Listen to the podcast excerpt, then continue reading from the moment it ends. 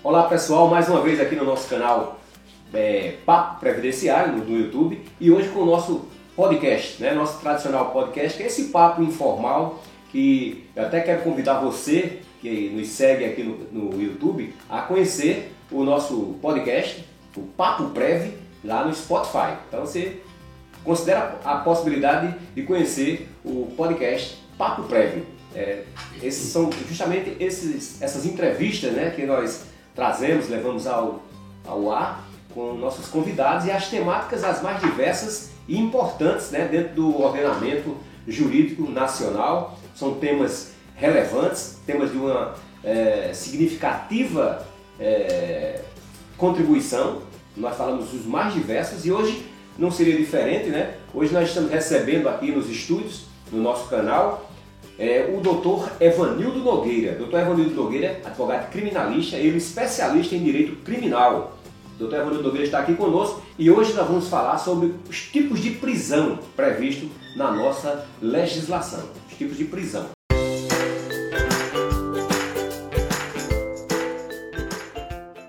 Tá certo? E aí, entre outras coisas, tem a ver também, tem alguma similaridade com a questão do direito previdenciário também, e eu vou explicar por quê. Porque nós não temos o benefício do auxílio reclusão, uma, uma pessoa reclusa, obviamente, está presa. Hein? O, o, o benefício previdenciário do auxílio reclusão para os dependentes do preso. É bom deixar isso claro, porque muita gente pensa que o auxílio reclusão é o preso. Né? Muita gente diz, mas o, a pessoa comete crime, crime no Brasil, vai para a cadeia e ainda recebe um benefício do governo, não é o preso. Lembrem-se disso.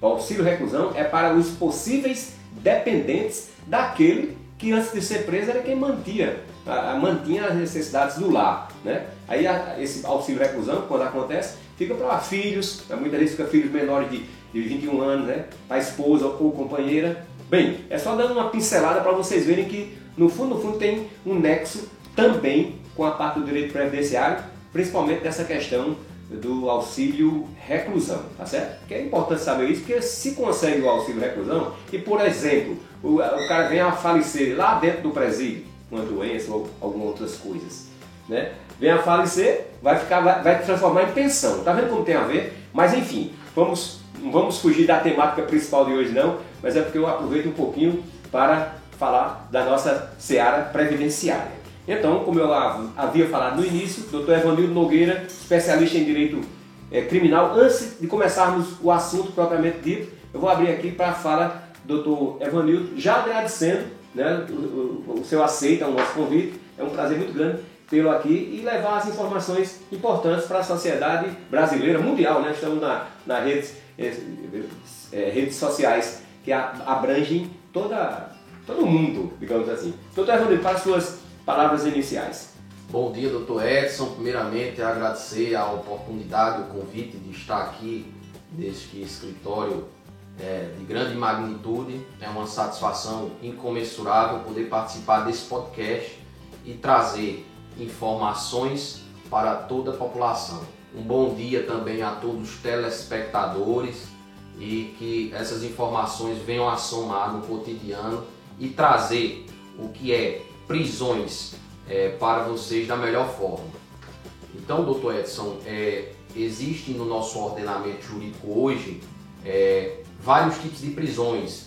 As mais conhecidas, quais sejam a prisão preventiva, a prisão temporária, certo? A prisão definitiva e existem as é, prisões diversas, que são as medidas cautelares, certo? O que podemos explicar a respeito da prisão preventiva? A prisão preventiva é bom deixar claro que é aquela prisão que não tem prazo determinado para encerrar. Para encerrar, você diz para pessoas, uma vez preso preventivamente, para ser solto lá, para sair da prisão, não tem prazo. Isso, é, a justiça ela não determina um prazo fixo, diferente da prisão temporária, como por exemplo é uma prisão temporária de 30 dias para crimes hediondos, entendeu? E aí a gente é, tem crimes hediondos, tráfico, equiparados, homicídio, entendeu? Então a gente sabe que depois daqueles 30 dias de prisão temporária, essa prisão ou pode ser prorrogada por igual período, por igual período, ou pode ser decretada uma prisão preventiva, que aí sim não tem o prazo é, para encerrar a prisão preventiva, ou então é, o acusado ele vai ser solto. Se não for prorrogada a prisão temporária e se não for decretada uma prisão preventiva, automaticamente no último dia da prisão temporária ele vai ter que ser solto. Automaticamente ou tem que requerer essa soltura? É automático. Então a, o, o, juiz ele, ele determina a prisão temporária de 30 dias, se for é, crimes comuns, a prisão temporária de 5 dias e no último dia, é, na prática, como é que funciona? É, a decisão judicial fica na direção do presídio e ela fica apartada das prisões preventivas ou prisões definitivas. Então, é, tem a prisão temporária que encerra no quinto dia. Então, ó, o, a direção do presídio ela vai verificar e se não chegar um novo mandato de prisão temporária ou a prisão preventiva, é, o diretor ele tem que cumprir a ordem judicial e soltar o acusado. Certo. Aí, menino, vamos voltar agora para pegar uma sequência. Prisão preventiva. Quando, quais são as situações que cabe prisão preventiva? Quando é que, que, o, que o, a justiça decide, não, é, é prisão preventiva? Por quê? Baseando-se em quê? Determina que é uma prisão preventiva. A prisão preventiva ela pode ser decretada com base na ordem pública, um dos requisitos. Ordem pública é justamente quando o acusado solto ele pode cometer vários crimes. Então, não estamos falando aqui de ordem pública quando o acusado é primário. Ao meu ver, a ordem pública é, subentende que ele é um mister em crimes. Se o acusado ele é primário, consequentemente, ele não vai atingir essa ordem pública. Mas sendo primário, mesmo assim ainda, pode ser decretada uma prisão preventiva, mesmo o, o cara sendo réu primário, sendo primário? Sim, existem outros requisitos, quais sejam é, a instrução criminal, né? Para não atrapalhar a instrução criminal. Qual seja a instrução criminal de ameaçar testemunhas, de é, praticar algo que possa é, prejudicar o processo, destruir provas. destruir provas. Então isso tem o requisito da instrução criminal. Temos também, além da ordem pública e da instrução criminal, é, a questão da ordem econômica, para não, não, não afetar a ordem econômica. Esse também é um requisito da prisão preventiva. Então, não é, a prisão preventiva ela tem que ter esses fundamentos de prisão: ordem pública, é, instrução criminal, ordem econômica e também, e também para garantir a aplicação da pena. Como é isso? Isso quer dizer o quê? Para o acusado, ele não se evadir do distrito da culpa, ele não é, fugir. Então, se de fato ficar caracterizado qualquer desses requisitos, é bom deixar claro aqui que esses requisitos não são cumulativos, ou seja, o acusado não necessariamente tem que preencher esses quatro requisitos. Se preencher um único desse requisito, por exemplo, para garantir a aplicação da lei penal, tendo em vista que o acusado ele tem uma residência fora do Brasil e corre o risco de, de, de fuga. Então o juiz ele pode e deve decretar prisão preventiva nesses casos. No caso de, de prisão, uma vez decretado, analisou os requisitos e identificou nessa situação que existe um requisito que é, faz com que surja a possibilidade de uma prisão preventiva e fora decretado. Vamos, vamos partir da, da premissa que, que foi expedido o mandado, de, o mandado de prisão preventiva.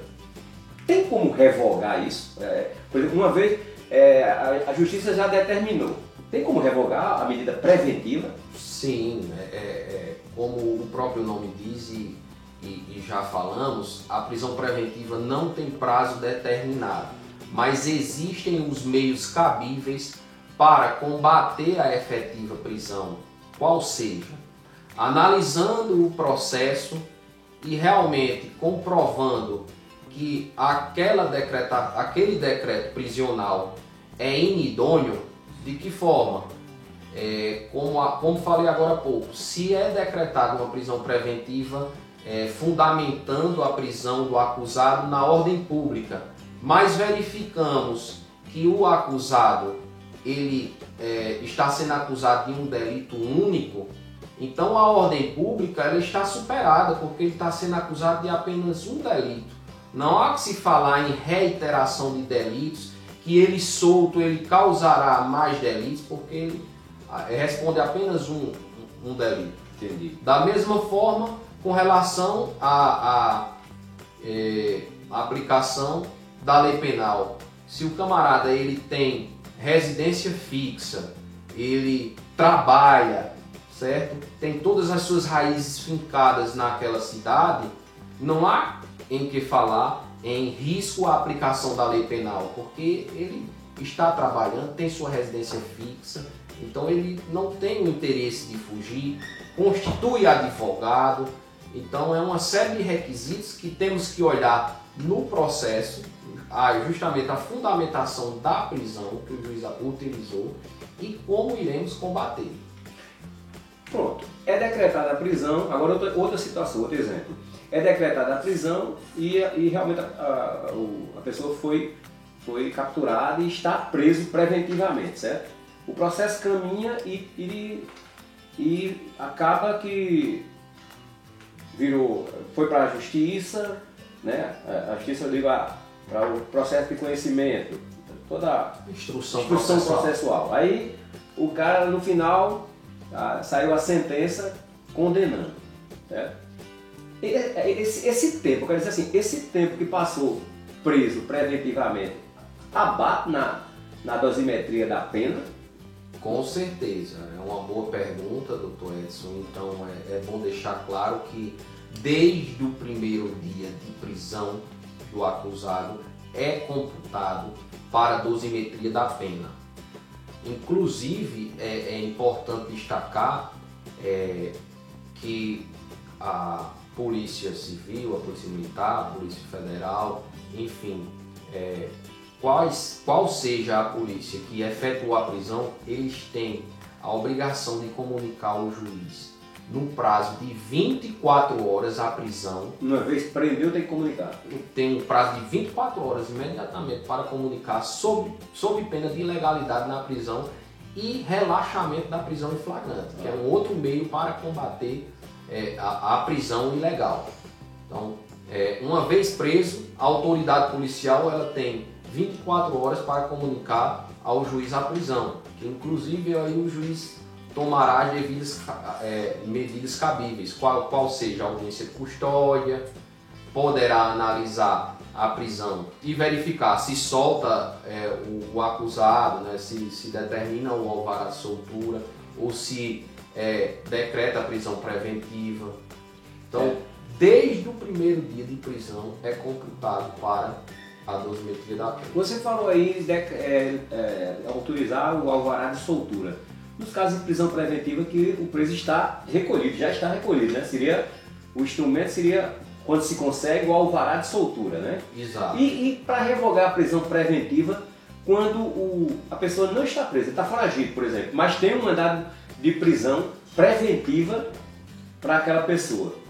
Como é que, qual, qual, é a medida aí? Alvará de soltura quando está preso. E quando não está preso? A polícia não conseguiu prender, mas existe mandado de prisão. Ótima pergunta. O mandado de prisão existe, mas o acusado está foragido. Nesse caso, vamos combater a prisão preventiva através dos remédios cabíveis, seja revogação de prisão preventiva, seja por meio de habeas corpus, e uma vez conquistada a revogação da prisão preventiva, o juiz em sua decisão ele determa, determinará o contramandado de prisão. Contramandado de prisão. Isso. É, nesse caso específico, não é determinado o alvará de soltura, porque o acusado está em local incerto e não sabido, e nesse caso também é, não tem como enviar o alvará de soltura para ele. Então, é, determina o contramandado de prisão, onde o pessoal do cartório é, efetuará é, a baixa do mandado de, de prisão no sistema. Entendi.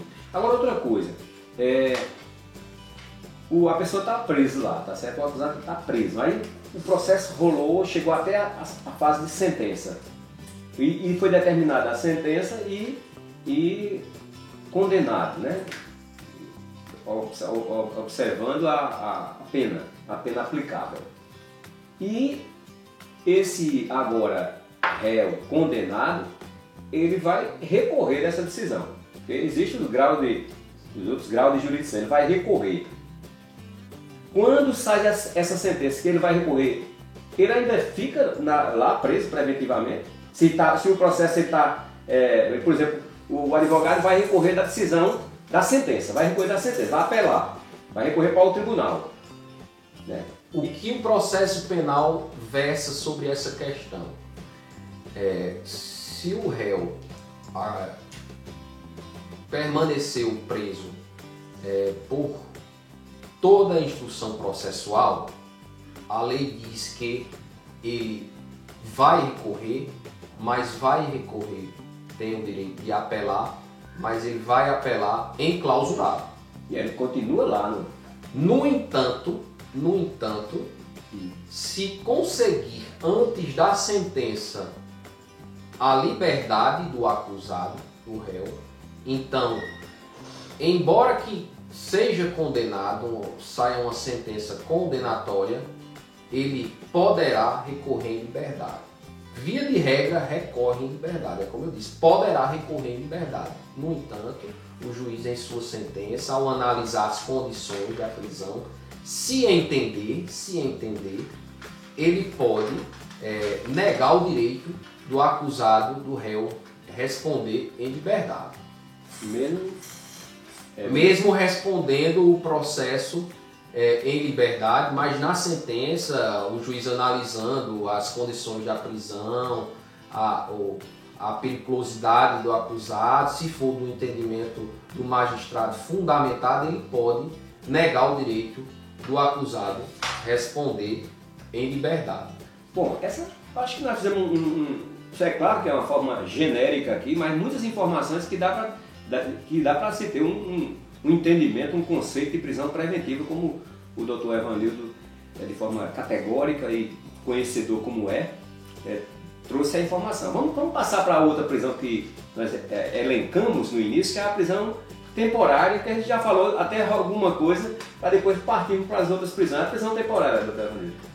A prisão temporária, diferentemente da prisão preventiva, é aquela que tem um prazo determinado para encerrar Então, quando o juiz determina a prisão temporária, aquela prisão tem prazo para encerrar. Em crimes comuns, por exemplo, a prisão temporária decretada, uma vez decretada, é, será de cinco dias. Cinco dias podendo ser prorrogada por mais cinco dias. Entendi. Em crimes hediondos, por exemplo, como tráfico, a prisão temporária pode ser decretada por 30 dias, podendo ser prorrogada por mais 30 dias. E como falamos antes, se em 30 dias o magistrado ele não prorrogar a prisão ou não decretar preventiva, o acusado, o réu, ele vai ser solto. Porque a prisão temporária, como o próprio nome diz, ela tem tempo para encerrar. E quais seriam as outras prisões, doutor Rodrigo? Tempo, falando de preventiva, temporária, quais seriam as outras? Nós temos também a prisão definitiva, conforme é, é, havíamos conversado aqui agora há pouco, e a prisão definitiva é justamente a advinda de condenação transitada em julgado. Certo. Então, não cabe mais recurso. Exato.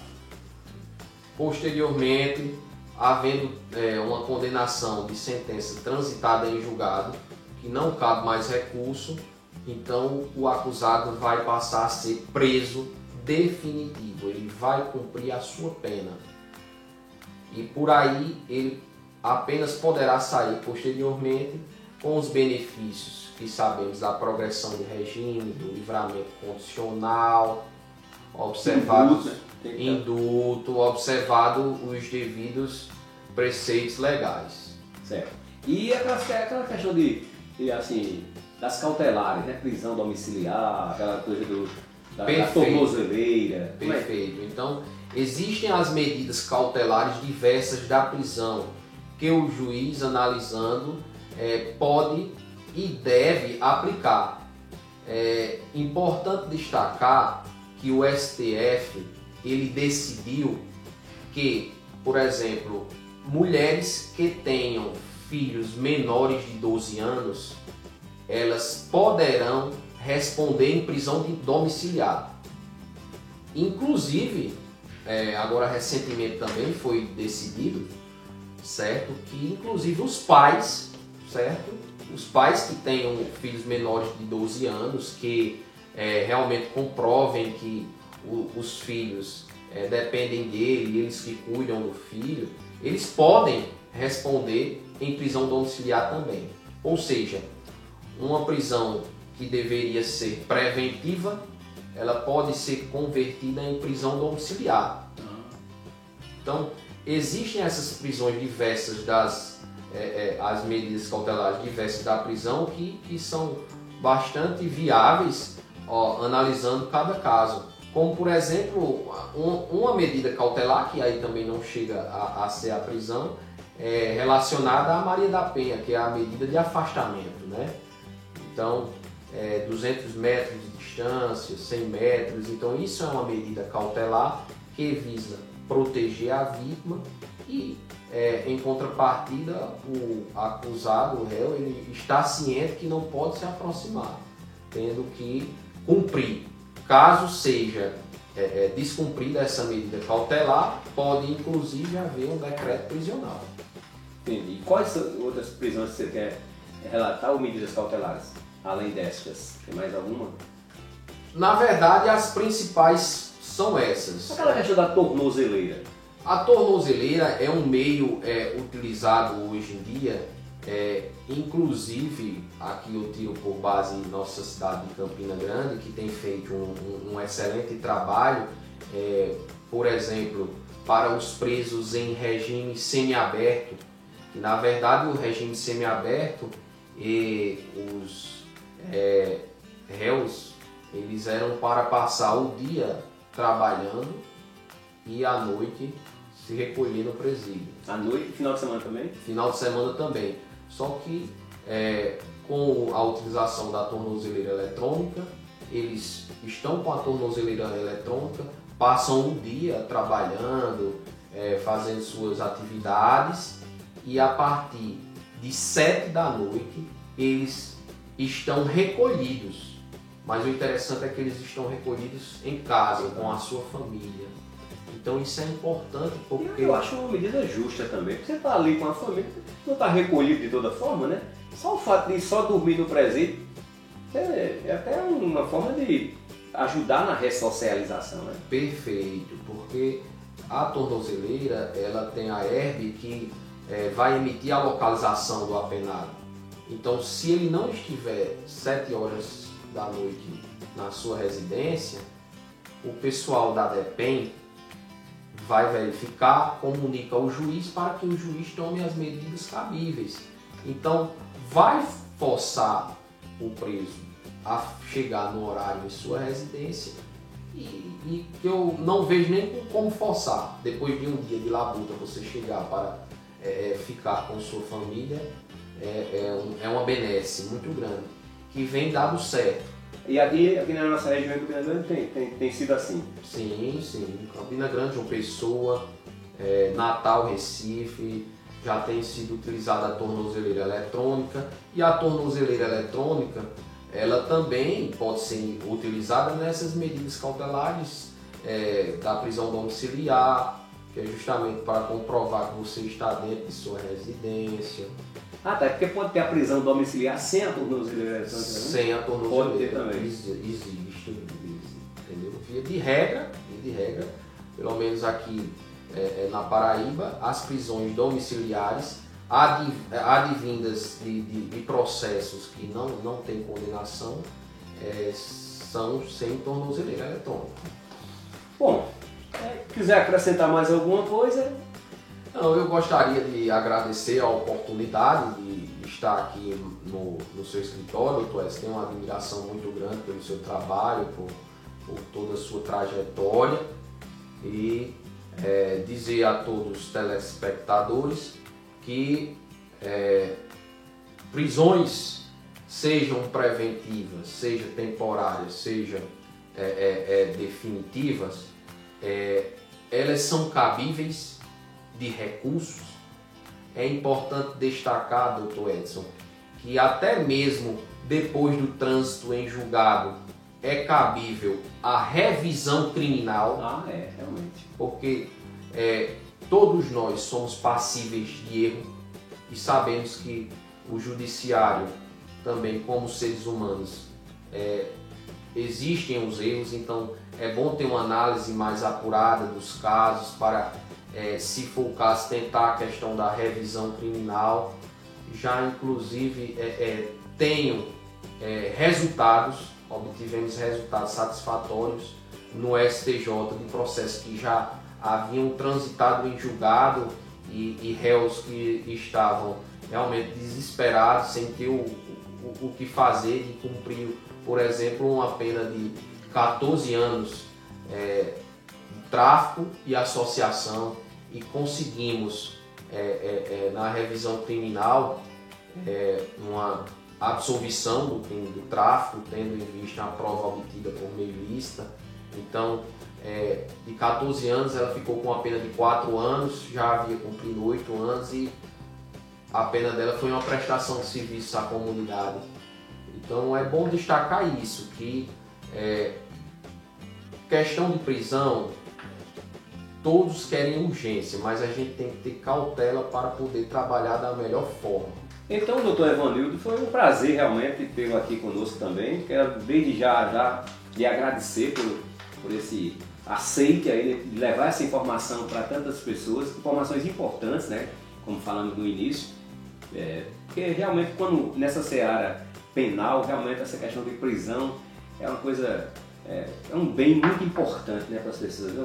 A liberdade, o bem da liberdade, né? E a prisão afeta diretamente isso. Então, é, de forma muito profissional, o doutor Evanildo Nogueira, especialista em direito criminal, trouxe as informações é, para todos nós. Então você que tiver com alguma dúvida ou algum comentário, deixa aí nos comentários sobre que nós iremos responder. Doutor Evanildo, a gente entra em contato, responde os seus questionamentos, as suas dúvidas, tá certo? Você pode deixar aí nos comentários que nós, nas mais diversas plataformas nossas, né, no canal do YouTube, do Spotify, né, o Papo Prévio, enfim, a gente vai buscar trazer a informação para você, né? atender o seu questionamento, sua dúvida, tá certo?